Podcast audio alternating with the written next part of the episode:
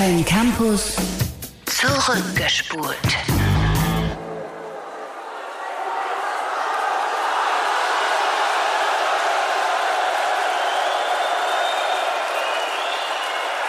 Der Iran befindet sich im Ausnahmezustand. Massen an Menschen protestieren auf den Straßen, zwei deutsche Diplomaten werden des Landes verwiesen und der Flugverkehr von Teheran nach Frankfurt wird eingestellt. Am Abend vorher hatte der Entertainer Rudi Carell mit einem Clip, den er in seiner Satiresendung Rudis Tagesschau gezeigt hatte, die Bundesrepublik Deutschland an den Rand einer Staatsaffäre mit dem Iran gebracht. Diese Woche feierte man im Iran den 8. Jahrestag der Islamischen Revolution. Ayatollah Khomeini wurde deshalb von der Bevölkerung gefeiert und mit Geschenken überhäuft. Der Clip zeigt den geistlichen Führer Ayatollah Khomeini zunächst vor einer jubelnden Menge. Das nächste Bild zeigt Hände, die in Damenunterwäsche wühlen.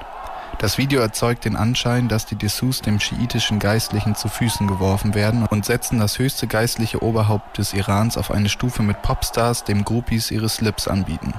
Wie Rudi Carell eingangs in seiner Show erwähnt, fällt die Ausstrahlung des Videos in die Woche des achten Jahrestags der Islamischen Revolution, an dem das Regime des Schahs gestürzt und gegen eine religiös legitimierte Regierung ausgetauscht worden war. Dieser Umstand verschärft vermutlich die Reaktion des Irans. In der islamischen Welt ist es undenkbar, dass man sich über das geistliche Oberhaupt der Muslime lustig macht.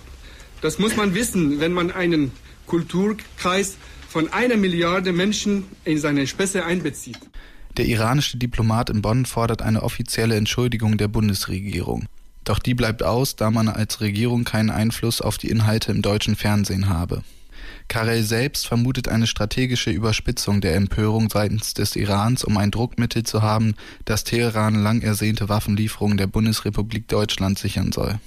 Am Ende entschuldigt sich der WDR als produzierender Sender und auch Rudi Carell entschuldigt sich beim iranischen Volk. Und meine Aufgabe ist es nicht, Leute zu ärgern. Ich werde dafür bezahlt, dass Menschen Spaß haben an etwas. Also bedauere ich das einfach, dass hier eine Gruppierung von Menschen einfach beleidigt ist. Nach der offiziellen Entschuldigung sind die Wogen vorläufig geglättet www.kölncampus.com www